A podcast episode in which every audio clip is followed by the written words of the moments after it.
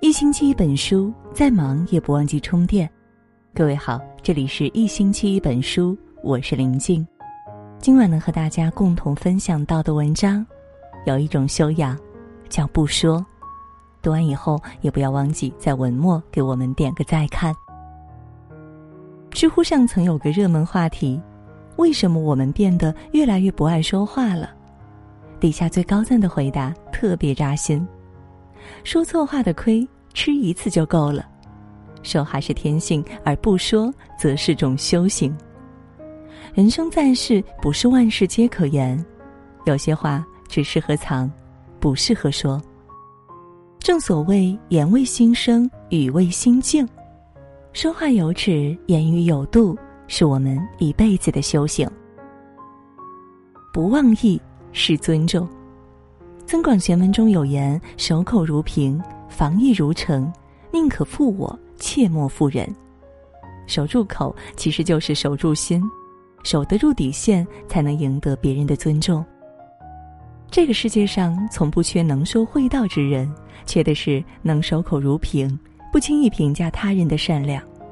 有时候，针不扎在自己身上，永远不知道对方有多痛。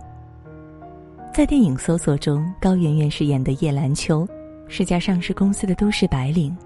叶兰秋戴着墨镜坐在公交车上，遇到位老大爷要求让座时，心情沮丧的他没搭理。大爷开始阴阳怪气的卖惨：“不就一个座位吗？啊，不坐我就累死了，累不死。就算这座位啊，我让给这姑娘了，成不成啊？”可是没想到，众人狂轰乱炸般的指责开始向他扑面砸来。我在这车上这么久了，还真没见过这样的人，长得人模人样的，不干人事儿，什么素质，什么教养。更不巧的是，整个过程被记者偷偷拍下，又被资深制作人放到电视台上播出。在舆论的推波助澜下，事件开始发酵，引发了社会的热议。毫无意外，叶兰秋成了人人喊打的过街老鼠，周边尽是冷嘲热讽的谩骂声。然而，真相如何，并没有人去关心，更没有人去了解他究竟经历了什么。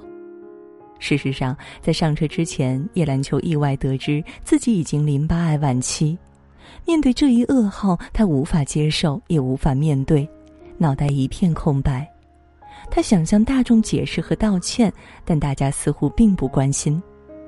最后，叶兰秋在舆论与病魔的双重折磨下，选择了自杀。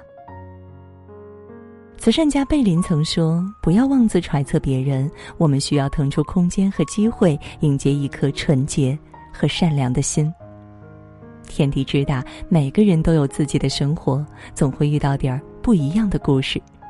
在未知全貌时。请别贸然指责别人，更别轻易给别人下定义、贴标签儿，因为你永远不会知道别人会因为这样的言语暴力遭受多大的伤害。生而为人，请保持善良，不要随意评价别人的三观和五官，更不要轻易打扰别人的幸福。多站在别人的角度上考虑问题，添一点体谅，加三分尊重。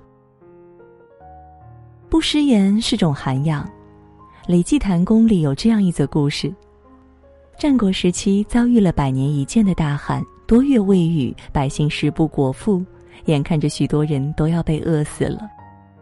齐国有位名叫钱敖的人，心地善良，他不忍心见百姓受灾，于是就在路边摆摊施粥，救济贫苦。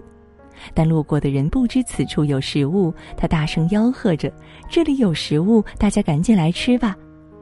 这时，一个恶汉走过来，边用袖子遮住脸，还不断呻吟着，看起来非常痛苦的样子。钱敖立刻拿起包子冲他喊道：“喂，过来，我给你东西吃。”但那人像没听见似的，理也不理他。钱敖又连忙嚷道：“害你聋了吗？听到没有？给你吃的。”恶汉停下了脚步，瞪着钱敖说：“收起你的东西吧，别以为我会接受你的施舍。”我宁愿饿死，也不会吃你的东西。正如心理专家马歇尔·卢森堡说的那样，也许我们并不认为自己的谈话方式是暴力的，但语言却是常常引发自己和他人的痛苦。有时候你不经意的言语，可能就会服了别人的性，伤了别人的心。请记住，不要总把毒舌当幽默，把刻薄当成坦率，因为你永远不知道自己脱口而出的话会给别人带来怎样的伤害，招惹怎样的麻烦。有教养的人不会因失言让人尴尬，更不会因毒言使人心痛。其实有时候说话拐个弯儿，就是对别人最好的善意和体贴。都说言辞是行动的影子，你说的话往往代表着你的修养和行为。与人交流，切记三思而后行，思量再诉之。看过一则颇有禅意的故事。